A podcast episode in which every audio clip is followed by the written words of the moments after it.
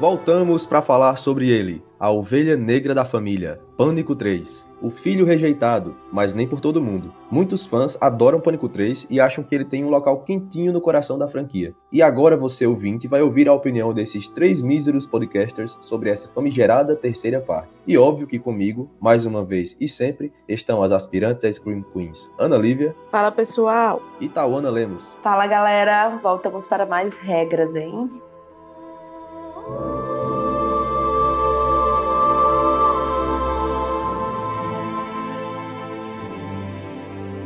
E aí, galera ouvinte, passando para dar um recado. Esse episódio vai ter a participação da Jéssica, mais conhecida como @capirojéssica lá no Twitter, e ela foi escolhida a dedo porque ela ama Pânico 3, é o filme favorito dela da franquia. Então quem gosta de Pânico 3 vai adorar a participação dela. E vocês já sabem, né? Quando ouvirem esse grito aqui, ó, significa que a participação dela começou ou acabou. E é isso, valeu, fiquem com Pânico 3.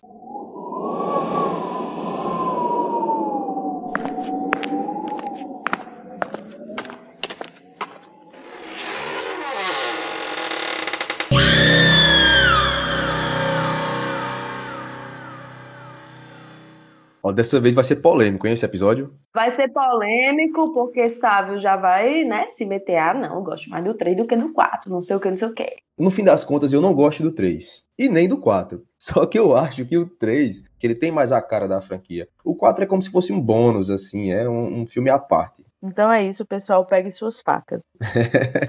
e hoje é dia. Vocês preferem o 4 ao, ao 3? Eu gosto mais do 4 do que do 3. Eu também, eu gosto bastante do 4. O 3 ele vai perdendo um pouco a mão, assim. Vai se tornando uma trama muito mirabolante, assim, vai sendo mais difícil de comprar a ideia. Por mais que eles até tentem ligando pontas, né? Não sei, eu acho que até aquela fórmula conhecida já de pânico, de satirizar, né? O gênero do, do, de terror, já demonstra mais um cansaço, assim, nesse, nesse terceiro filme. Mas essa parte aí da sátira do filme, dentro do filme, eu até gosto. O que eu não gosto é a explicação do porquê aquela pessoa é o Ghostface, sabe? Eu não gosto dessa explicação. Porque durante a gente viu dois filmes anteriores e a gente não tinha nenhuma indica indicação que Sidney, que a mãe de Sidney teve uma vida além daquela, ou que Sidney poderia ter um irmão. Eu entendo que foi aquela coisa de ter que refazer o roteiro e tal. Mas eu não, eu não gosto dessa saída do roteiro, entendeu? Esse ligar as pontas, eu falo justamente disso aí. Eu também não gosto do que eles trouxeram aí nesse roteiro. Primeiro que nada a ver da porra é o cara ser irmão de Sidney e o cara ter meio que a ver com o que Billy fez lá no primeiro filme. É por isso que eu falo que eles perdem um pouco a mão, mesmo tentando ligar as pontas. Mas não funciona, não cola fica parecendo que eles arrumaram aquela solução de última hora, né? Tiraram do cu assim e jogaram pra gente. Outra coisa também é o fato de ter só um assassino. Isso. É. Né, de certa forma, você vê que existem cenas que é impossível estar um no canto e essa mesma pessoa que está correndo atrás de personagem X está correndo atrás de personagem Y em outro lugar daquela mansão enorme, né, que parece muito, muito distantes entre si. É porque assim, o, o, roteiro de Pânico 3, ele foi sendo refeito, né, ao longo do eles filmavam e ficavam refazendo várias cenas. Então tem muita coisa solta, como tipo, isso aqui era uma ideia que a gente ia levar até o fim e a gente desistiu na metade. Não, e sem contar que nesse filme é a primeira vez que um personagem, que é o assassino, você não lembra dele. A primeira vez que eu vi Pânico 3, quando ele tirou a máscara, o Roman lá tirou a máscara, eu falei, quem é esse cara? Eu não lembro desse cara. Eu não lembrava dele. Diferente, por exemplo, de Pânico 2, que por mais que a, a personagem da mãe de Billy e o do amigo do namorado, eles sejam mais escanteados, você lembra deles na hora que eles se revelam, ah, essa é a repórter louca, ah, esse aqui é o amigo do doido lá. Mas na hora do 3 eu não lembrava quem era o cara, não. E detalhe, pouco tempo antes da gente saber que ele é o assassino, a gente vê ele morto, né? Entre aspas, assim. Ele no congelador morto, no próprio aniversário que ele dá para ele mesmo, que é aí que, na minha opinião, o feitiço vira contra o feiticeiro. Porque eles começam a matar um monte de gente que ninguém se importa. E aí, eu, na minha opinião, o pânico cai nesse no próprio clichê dos slashers que ele sempre criticou. Essa coisa de começar a matar um monte de gente, só que ninguém se importa, meio que fica uma coisa apelativa. Então, caiu na própria armadilha. E eles até tentam usar isso a favor deles no roteiro, mas não dá certo, porque a gente realmente não liga para aqueles personagens. A trama tá muito ruim. Exato, isso é um clichê dos slashers, entendeu? Então é por isso que eu falei no começo do episódio que eu acho sim que em Pânico 3 essa fórmula de satirizar né, o gênero terror slasher começa a demonstrar realmente cansaço. Não, e vamos combinar também que a morte de Randy não ajudou nada, né? Com certeza eles se arrependeram pra um caralho. O que eu acho pior, assim, também é que nem o gore de Pânico, aquela coisa assim, né? As cenas de morte são tão boas em Pânico 3. Lógico, tem aquela cena da explosão da casa, grandiosa e tal, mas é totalmente fora da, da atmosfera. Pânico, ele, o Ghostface, ele, é, ele é muito direto, né? Ele vai direto nas pessoas. Não sai fazendo armadilhas para aquelas pessoas, explodindo casa. É, eu acho que as duas cenas que deveriam ser as cenas mais grandiosas do filme, digamos assim, são as piores. Que é justamente essa cena da explosão da mansão, que eu acho uma bagunça ali, tem muita gente, não tem suspense, o suspense é falho, fica uma bagunça que acaba se transformando assim numa palhaçada, num circo. E se você pegar passando na televisão ali, só aquela cena, você acha que é todo mundo em pânico. É, não parece uma cena de pânico de jeito nenhum. Primeiramente, aquela cena lá da explosão na hora mesmo, o cara poderia simplesmente ter pegado aquele papel e levado lá para fora, já que tava escuro dentro da casa, mas não, ele vai acender um isqueiro, o Ghostface já sabia que ele acendeu o isqueiro, aí deixou o gás aberto, aí explode. Eles caem naquela cena ridícula deles rolando, que parece filme de comédia. Aí do nada o assassino aparece ali pra Gayon, tenta matar ela, leva uns tiros, rola para debaixo do carro, aí some, aí do nada também aparece uma foto no chão, que Doi também acha do nada, porque na cena Doi tá de costa. Aí do nada ele vira e fala: Nossa, olha isso, aí tem lá a foto, bicho, não. Uma bagunça total aquela cena, eu acho ridícula. Todo mundo pra dentro! Tudo bem, nada de pânico. Ai, meu Deus! Tá bom, todo mundo pra fora! O tom de Pânico 3 é muito de comédia. Tipo assim, substitui total, né? O, o tom mais sério dos outros filmes e vira muito comédia, assim. Tirando o Sidney, né? Sidney é a personagem mais séria ainda. Os outros, eles estão com viés ainda mais cômico. Gente, aquela cena de Dewey sendo atingido pela faca. Nossa. Véi, aquilo ali não é tosco normal, não. E vamos combinar, né? Dewey, eu te amo, mas assim, você é um péssimo policial. Às vezes eu me pergunto o que que Dewey tá fazendo como policial e depois como detetive. Como assim? Toda vida ele chega depois que Gale e Sidney já resolveram a situação, né? e Gale tem muito mais o faro, né? De detetive. A bicha, ela, o negócio dela é desvendar as coisas ali. Ela entra, ela faz o que for preciso. Ela facilmente poderia ser um policial ou um detetive. É. Vamos combinar, não é só, não é só Dewey, não, velho. Só o que tem em pânico é policial abestalhado. E vocês falando aí sobre esse negócio de gay detetive e tal, e você percebe a mudança de cenário para Pânico 3, que o filme deixa um pouco aquela trama mais jovem de lado e foca mais no mistério. Principalmente por causa daquelas fotos que o Ghostface deixa. Então ele tinha que investigar o passado da mãe de Sidney para tentar descobrir o que é que, que aconteceu ali. Eu acho isso um ponto positivo do filme, apesar de eles não saberem executar bem. Porque eu gosto de mistério. Só que, no final das contas, quando o mistério é revelado, aí é onde vem a decepção. Que é a questão da mãe de Sidney, que teve esse filho, que não sei o que, enfim, e o que a gente já estava comentando. Então é um ponto positivo que acaba decaindo ao longo do filme. Não faz sentido, o cara não é um personagem interessante, a gente não lembra dele. Tipo, mesmo tendo acabado de ver ele morto, supostamente morto, então acaba sendo muito desinteressante, assim. Pânico 3 falha é justamente na construção dos seus personagens. Por exemplo, quando é Pânico surge, ele é um slash, é, mas ele dá tempo de tela para todos os personagens se desenvolverem. Então você conhece um pouquinho de cada um deles. E quando você chega em Pânico 3, ele é um slash simples, né? Que é só a matança e sem nenhum personagem ali se mostrar grandioso, exceto os, os, três que a gente já conhece. Então fica um pouco sem objetivo, tipo, todo mundo foi colocado ali em cena só para morrer e a personagem que faz Gale no filme, no caso, ela é só alívio cômico, porque ela é uma boa personagem. A gente só se importa com ela o filme inteiro, né? Os três e a personagem dela. Bota alívio cômico, porque a franjinha de Courtney Cox em Pânico 3 é um personagem à parte. Eu não sei o que, que deu, na, deu na cabeça dela pra ela fazer aquilo, não. Bicho, o impacto que dá quando você vê ela pela primeira vez na tela do filme, você fala, não, isso não é Courtney Cox, não. Até hoje eu morro de rir. É tipo eu cortando minha franjinha em casa, velho. Só dá cagada, é aquilo ali. Aí Gale já apareceu com esse cabelo. Aí o texto da personagem já tá mais cômico. Até o jeito de atuar de Courtney Cox tá parecendo mais Mônica do que Gale, velho. É, você vê que ela tá bem agitada, né? É, Parece muito com Mônica mesmo. Principalmente nas cenas que ela faz com a Jennifer Jolie lá, que pra mim é a pior personagem da franquia inteira. Desculpem a infância, que eu sei que a galera gosta dela, mas eu odeio essa personagem, bicho. Pra mim ela foi um dos motivos do estrago que foi Pânico 3. É o que eu tava falando. O problema é que ela é a única personagem que ganha tela e que, de certa forma, você se importa com ela. Só que aí ela é um alívio como excessivo. Aí você entra no impasse. Aí eu vou discordar. Eu concordo na parte que você falou que ela é uma das personagens que mais ganha tela, né, dos novatos. Mas eu não me importo com ela. E pra mim esse é o erro. Eu acho que eles escolheram a personagem errada pra dar um destaque. Eles escolheram uma personagem cômica demais pra dar um destaque num filme que já tem um roteiro cômico. Então o filme virou uma piada. Você fica se perguntando se é pânico mesmo ou se é um sitcom. Você ganhou milhões com a história do assassinato dela. Estava obcecado por ela. Estava obcecado pela filha. Calma aí, Geraldo.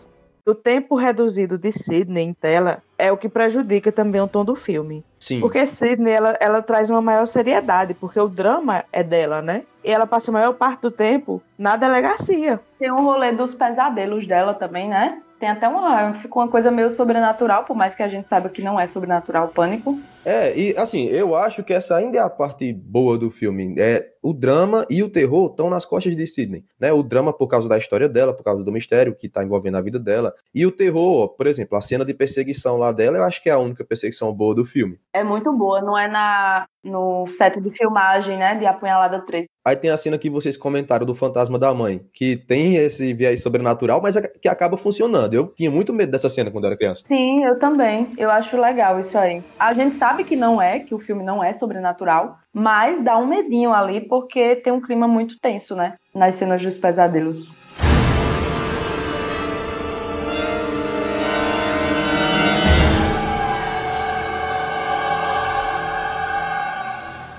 E tem uma coisa que eu percebi pela primeira vez agora revendo o filme, que ela tá usando o cordão da fraternidade que Derek deu pra ela em Pânico 2. É, Isso é super comentado, inclusive. Colazinho que ela usa como lembrança. Acho bem legal também. Eu também gosto muito quando ela chega na delegacia e ela vê Gale pela primeira vez, e as duas são tipo arqui-inimigas, né, nos outros filmes. E aí elas meio que dão aquele abraçozinho tímido, né, assim, meio que vai e vem. Nem parece que Gale já levou um socão de Sidney. É isso que eu gosto nessa cena, porque na- nas outras vezes, quando elas se viam, era um soco, e dessa vez foi um abraço. Aí, mas foi um abraço meio tímido, assim, pra, pra ter o contraste. Achei massa. É aí que a gente sente que vai começar, né? Essa relação boa delas. E quando você vê, assim, o contraponto, quando ela vê Dewey, que é aquele abraço bem caloroso, aí quando ela vai pra outra, é tipo assim, peraí, como é que a gente se abraça? Até então a gente só tem trocado farpas.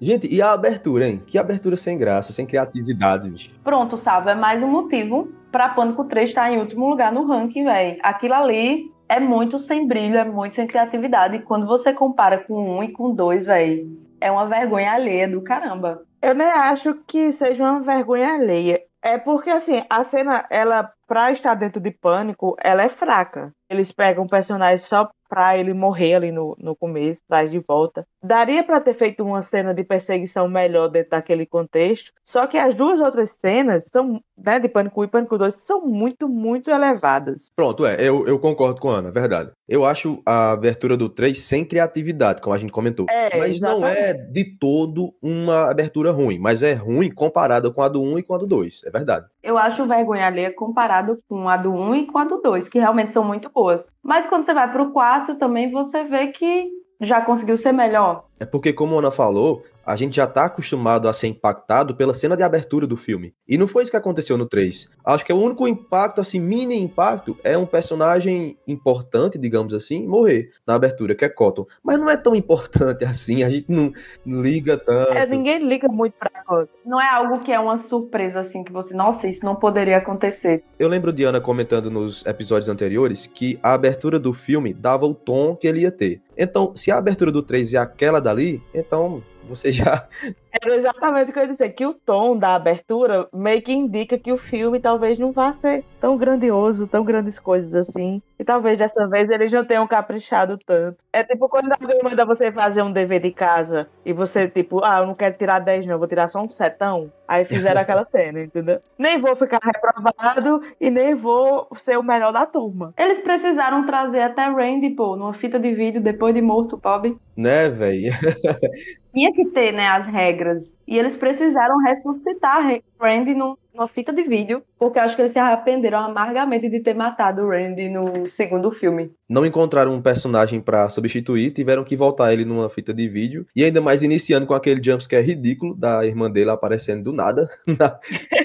sim, sim. Esse filme é o recorde de jumpscares falsos. Porque ela estava... Jill, desculpe. Marta, meu Deus. Você, Sidney. parada aí! Não atire, eu só tenho 17 anos. Agora sim, vamos combinar que as regras continuam boas. A primeira regra é que Sidney vai ter um assassino que vai ser um super-homem, que esfaquear ele não vai funcionar, tiro também não funciona, basicamente nada funciona. Precisa mirar na cabeça, explodir, queimar, congelar, fazer o que for. E é massa também a segunda regra que ele fala, que é que qualquer pessoa, incluindo o personagem principal, ou seja, incluindo a Final Girl, pode morrer. E também a questão do passado. Eu acho que ele fala que o passado pode voltar para morder ela, né? Alguma coisa assim. Esse filme parece quando alguém ganha na loteria, né? Porque do nada aparece um monte de parente. Aparece parente de Sidney, aparece parente de, de Randy.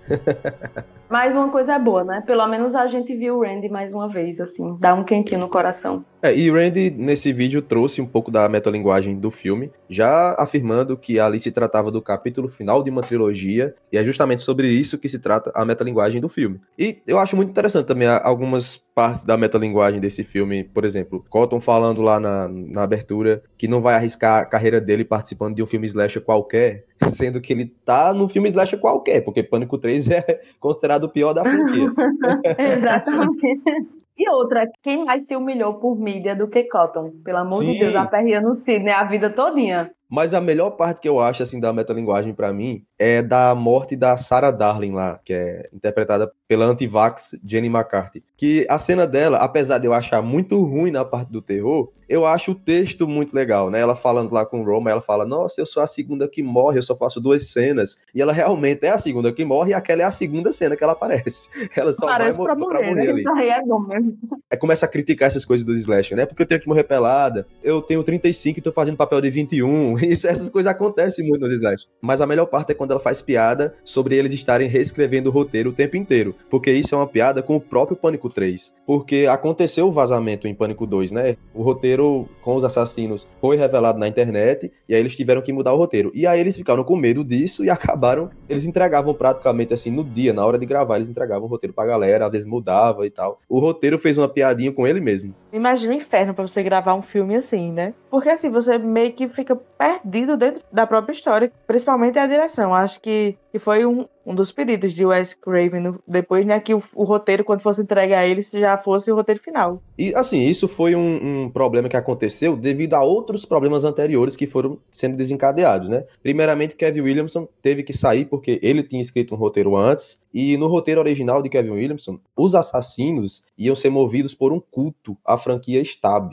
Né? O motivo deles seria isso, eles seriam apenas psicopatas, o que eu acho ótimo, eu acho maravilhoso, eu acho que ia ser muito foda. Só que, na época, tinha acabado de acontecer o massacre de Columbine, né, que eu acho que todo mundo conhece, e aí acabou gerando uma discussão sobre a incitação da violência pelos jogos de videogame e pelos filmes. E aí, essa ideia acabou tendo que ser descartada, e eles tiveram que contratar outro roteirista, porque Kevin Williams acabou ficando indisponível, e aí contrataram Aaron Kruger, que era um, roteirista que nem tinha assistido os filmes anteriores, bicho. Ele tava meio que começando ainda. O que causa certa indignação é ele não ter nem assistido os outros filmes pra poder pegar o tom. Talvez por isso que o filme seja tão fora de tom dentro do, da trilogia, porque ele não tinha o zelo que Kevin Williams ia ter com o filme dele. Com certeza. Eu tava lendo sobre a, a, ideia original, né? Porque nesse culto aí começava com o grupo de adolescentes mortos e no decorrer do filme se revelando que eles eram os assassinos, que é justamente essa coisa do culto aos filmes e tal. E como Columbine foi numa escola e eram jovens mortos, então prejudicou totalmente o time do e o roteiro do filme também, né? Porque até o lançamento do filme foi fora de hora porque foi exatamente ali no declínio, né, do, dos slashes no, nos anos 2000 já. Acho que se fosse esse roteiro, talvez realmente pegasse bem não, porque principalmente ali, né, nos Estados Unidos, que já é, já sofre bastante com essa, com essa questão de assassinato em escola, né, são bem atormentados com isso. Eu acho que não iria pegar bem. É porque assim, Columbine ele foi o primeiro grande massacre né, nas escolas do, dos Estados Unidos. E eu acho que eles ficaram com medo da repercussão e também do, do trauma que esse massacre gerou, né? Eu já li um livro sobre isso e tipo, é muito traumatizante a história. Eu ia indicar agora que é o da Dark Side, né? Isso. E daí você percebe o quanto, não só a região onde ocorreu o massacre, mas todo, todos os Estados Unidos, ele ficou traumatizado com o mundo, né? Com essa situação. É, a forma como aconteceu, como foi o planejamento. Tipo, eles não eram, eram jovens deslocados, eles eram jovens integrados gente, da cultura da escola e tal. E como, como ocorreu, aquilo ali foi muito traumatizante. É tanto que você nem vê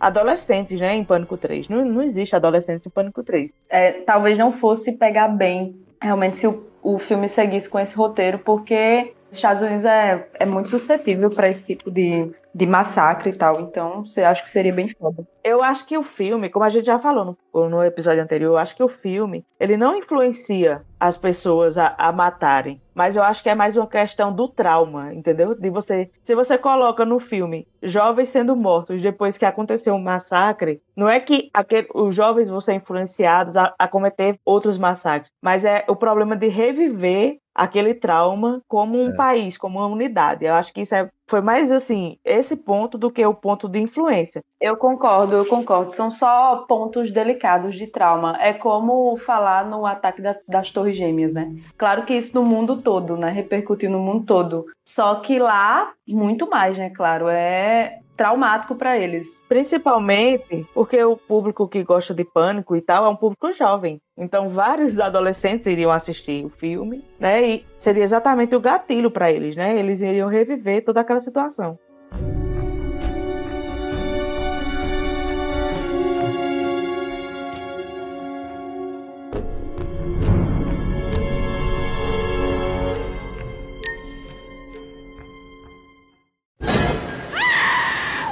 Gente, eu tô aqui com a Jéssica, a Capiro Jéssica, lá do Twitter. Ela que é super fã de terror e topou aqui participar dessa brincadeira com a gente. Oi, Jéssica, tudo bom? Tudo bom? Estou aqui.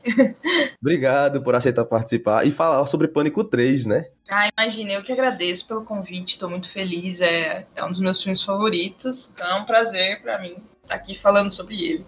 Na verdade, eu vou começar fazendo umas perguntas bem genéricas sobre a franquia e aí a gente começa também falando sobre Pânico 3, porque eu vou perguntar logo a ordem dos teus favoritos, que eu já sei que o favorito é Pânico 3 também. Mas fala aí, por que Pânico 3 é o teu favorito e depois fala a ordem dos outros. Cara, eu gosto muito da Sidney, né? Assim, eu gosto muito de todos os pânicos, mas eu acho que o detalhe dela dela ter ficado sozinha e ter, tá trabalhando naquele telefone lá de ajuda para outras mulheres, eu acho aquele detalhe muito bacana. Para mim mostra uma força diferente da personagem, sabe? É um jeito de tentar ajudar de outra forma. E é um detalhe para mim que faz toda a diferença na franquia. Tipo, ela ficou uma personagem muito traumatizada, né? Coisas horríveis aconteceram com ela no primeiro e no segundo. E quando ela decide se afastar um pouco da cidade, da, da situação toda, ela ainda assim decide ajudar, sabe? E ela tem essa, essa vontade, a gente percebe na Sidney. Porque ela simplesmente poderia deixar todo mundo morrendo e sumir, né? Mas ela nunca foi uma pessoa, uma pessoa que fugiu, né? Desse confronto. E eu acho interessante que no terceiro, quando ela, quando ela tá nesse momento de paz, entre aspas, dela, que né, a gente sabe que uma vítima dessa, desse jeito é difícil encontrar paz, ainda assim ela tá ajudando outras mulheres, né, naquele, naquele serviço anônimo. Eu acho que esse é o detalhe para mim que mais, não sei, fez diferença para mim na franquia. Eu acho que foi um detalhe muito bem pensado, sabe? O 3, apesar de, dos pesares, eu acho que ele conseguiu mostrar bem o trauma que ela sofreu e a força que ela conseguiu juntar, né, para se reerguer e para e combater novamente o Ghostface, né, que ele não para de ir atrás dela. É, então, eu acho que tem muito disso, né? Eu acho que foi um, um toque muito inteligente. Eu não tinha encontrado ainda uma heroína de slasher que tivesse se doado, né, nesse sentido e fez muita diferença para mim como um todo. Mas aí quando sai disso, quando sai de Sidney e o filme começa a ter um destaque mais em outros personagens, você ainda gosta do filme? Gosto, eu, eu me divirto muito. Aquela coisa do filme dentro do filme é um negócio que me diverte, para te falar a verdade. Assim, sim, sim, sim. É um pouco bagunçado, né? Eu acho um pouco ali que está acontecendo, né? Mas eu gosto, eu me divirto com alguns personagens ali. Eu acho interessante que esteja, tipo, acontecendo daquela forma, sabe?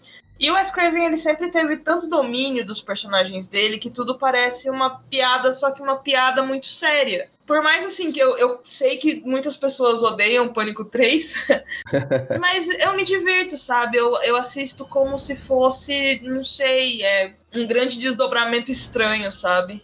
Me fala um personagem e uma cena favoritos para você da franquia. Tirando a Sidney, né? Assim, eu vou. Não vou roubar, né? Eu vou escolher outro personagem. Cara, eu gosto muito da Gale e eu gosto muito do Range, sabe? São dois personagens que eu gosto muito. Difícil escolher entre os dois. Tem outros personagens secundários que eu adoraria ver mais, tipo a participação da Sarah Michelle Gellar no, no segundo. É, eu gosto muito dela ali. Eu acho ela muito desafiadora, sabe? Eu acho muito legal. Eu gosto de muitos personagens, mas eu acho que ali a Gale Edders e o Range estão ali no topo para mim. E uma cena, cena para mim eu gosto de todas as cenas que o Ghostface está perseguindo e escorrega e cai e, e, e bate na parede e alguém joga alguma coisa nele. Tem uma compilação no, no YouTube que é sensacional, que é um minuto e meio só do Ghostface se batendo. E eu gosto muito disso nele, sabe? Porque o Ghostface são todos humanos, né? Isso, é. É isso que eu ia comentar, que mostra justamente que ele é um ser humano e que ele tá numa roupa ali fantasiado. É muito difícil correr com aquilo, velho. E tu é a favor de fazerem mais filmes? Ou tipo, não, para por aí, tá bom já? O que, é que tu acha? Eu imagino que esteja chegando agora um grupo de diretores que também são apaixonados e que viram esses filmes na adolescência ou na juventude ali e que queiram fazer homenagens a esses filmes. Então eu fico imaginando o tanto que deve ser legal trabalhar com essas produções, sabe? O tanto que deve realizar alguns produtores. O caso dos diretores de Pânico 5 agora, né? Exatamente. Penso tanto que deve ser legal. Tipo, quem sou eu para dizer que tá bom de, de filme, né? Tipo, pô, deixa os caras trabalharem. Vamos ver quando sair, sabe? Se ficar ruim, a gente não precisa nem assistir de novo, sabe? Acho que vale dar o voto de confiança, sabe? Eu acho que deve ser legal poder trabalhar com uma obra que você admira tanto. Pouca gente entra no ramo do terror sem gostar minimamente do terror, porque não é um caminho fácil, não é um caminho glorioso. Então, eu penso muito por esse lado também. Não, e aproveitando que a gente tá falando sobre isso, para encerrar, quais são as tuas expectativas para Pânico 5? A minha expectativa é só que, tipo, nossa trindade fique viva, sabe? Eu não queria que nenhum deles fosse o Ghostface, nem que eles morressem, eu só queria que eles permanecessem vivos. Então, assim, eu provavelmente choraria se alguma coisa acontecesse com algum dos três. Eu acho que de fato esse filme vai surpreender. Acho que vai ser alguma coisa assim que a gente não tá esperando. Tomara. Eu só não queria que fosse o trio, sabe? É a única coisa assim que eu não, não, não estou. Não quero, não quero que aconteça. acho que nenhum fã quer, né? Não, acho que não. Tá todo mundo bem, bem preocupado com essa possibilidade. Jéssica, muitíssimo obrigado por você ter aceitado participar aqui dessa nossa mini entrevista. e agora divulgue as suas redes sociais. Bom, o pessoal pode me encontrar como Capira Jéssica no, no Twitter ou no Instagram. Eu fico mais no Twitter e é onde eu divulgo mais meus trabalhos. Eu tenho um blog sobre livros de terror que eu tô dando uma reformulada aí para 2022, vamos ver como ele vai ficar. E tenho um canal no YouTube sobre filmes dirigidos por mulheres, filmes de terror dirigidos com mulheres, com a minha amiga Michelle Henriques, o nome dele é The Witching Hour. E é isso, basicamente são meus projetos pessoais, assim, que eu sempre tô compartilhando no Twitter, então é isto. Muito massa, adorei. Obrigado, viu, por ter participado. Eu que agradeço. Valeu, tchau, tchau.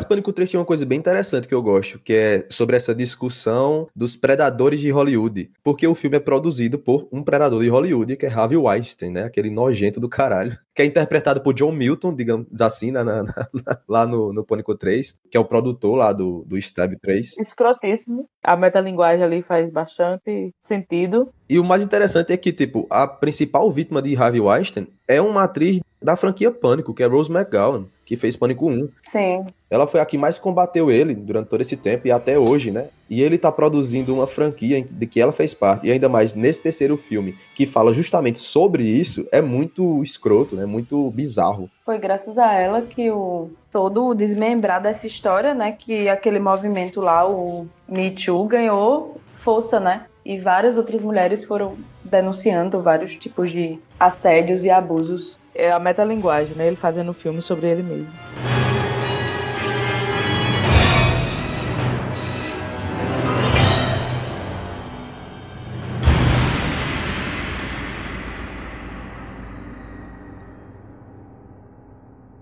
Outra coisa que atrapalhou o filme foi o lançamento de Todo Mundo em Pânico, que foi no mesmo ano, em 2000. Todo Mundo em Pânico acabou fazendo com que o Ghostface não fosse mais levado a sério. É. E aí lançou Pânico 3, um filme que tinha muita comédia no roteiro. Pronto, meu amigo, acabou. Ficou parecendo que Pânico 3 era, o- era a sequência de Todo Mundo em Pânico. Só precisa pensar em, no Ghostface lá de todo mundo em pânico, fumando maconha e What's up? What's up? What's up? What's up?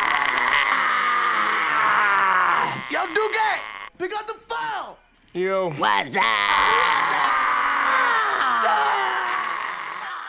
E pra concluir os elogios aqui a Pânico 3, não vou mais elogiar, mas tem uma coisinha, um detalhezinho que eu gosto demais, velho, que vocês também gostam, que é o cameo de Carrie Fisher. De Carrie Fisher. Ah, Ah, esse sim, esse é ponto positivo. Qualquer aparição de Carrie Fisher é ponto positivo. Carrie Fisher ali fingindo que é a secretária, dizendo que acabou ali, que não pegou o papel de Princesa Leia porque ela não, não dormiu com o George Lucas, é muito bom, né? Porque aí é, é a crítica direta. Perfeito, velho. É genial, é genial. E ela tá mais velha, ela tá parecendo aquelas véias fumantes, tá ligado? é, tá idêntica. Aquelas véias solteirona fumante. Tipo aquelas irmãs de Marge dos Simpsons. Pô, cigarro na boca. Pronto, tá parecendo. A Regina Rouca deles, né? É, pô, tá parecendo, é bom demais. Se liga, caralho. Ah, gente, eu vou ter que fazer mais um elogiozinho aqui a Pânico 3, mas eu prometo que é o último. O terceiro ato, o final é bom. Eu acho que parece muito com a franquia esse terceiro ato. Não que seja melhor que seja pior, não sei, eu nem vou comparar. Tirando só a parte de que é só um assassino, mas o resto. A cena ali da, da mansão, onde eles vão revelar o assassino, ela é muito boa porque realmente tem um suspense ali. Tipo, Eles tentando abrir a porta e se dentar sozinha com o assassino. E tem aquela coisa assim de atira para um lado, esfaqueia para o outro e tem lutas. Então, lembra mais pânico, né? Como o Sábio É. tá dizendo. Ali realmente lembra que a gente está assistindo o terceiro filme da franquia Pânico, porque é, é o confronto de Sidney com Ghostface ali que sempre tem, né? Ele, eles cara a cara tentando sobreviver. Porque aí é quando humaniza, né, o Ghostface, quando a gente descobre que o Ghostface é apenas um ser humano, e daí Sidney consegue combater ele.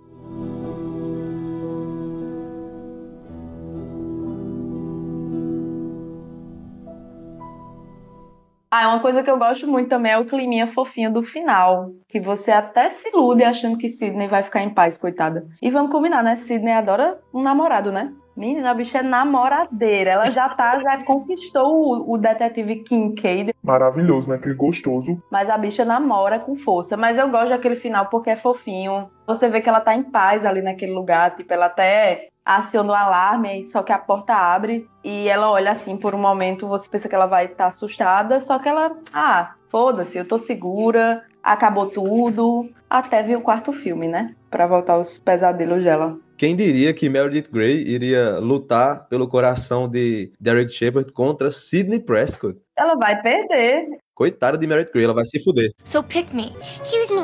Love me. Ouvintes, antes de nos despedir, eu vou pedir para vocês seguirem o Quinta-feira 12 nas redes sociais, como arroba Quinta Podcast no Twitter e no Instagram. Sigam também o nosso parceiro, o Filme C, como arroba filme underline C no Twitter e no Instagram. E se vocês quiserem conhecer mais o trabalho da nossa designer Jéssica Roriz, a gente sempre está colocando o link do portfólio dela na descrição do episódio na plataforma de áudio. E é isso, espero que vocês tenham gostado desse episódio de Pânico 3 e também espero que vocês voltem para a sequência 10 anos depois, mas que aqui vai ser uma semana depois, Pânico 4. E é isso, valeu, até a próxima. Falou, gente. Tchau, tchau, galera.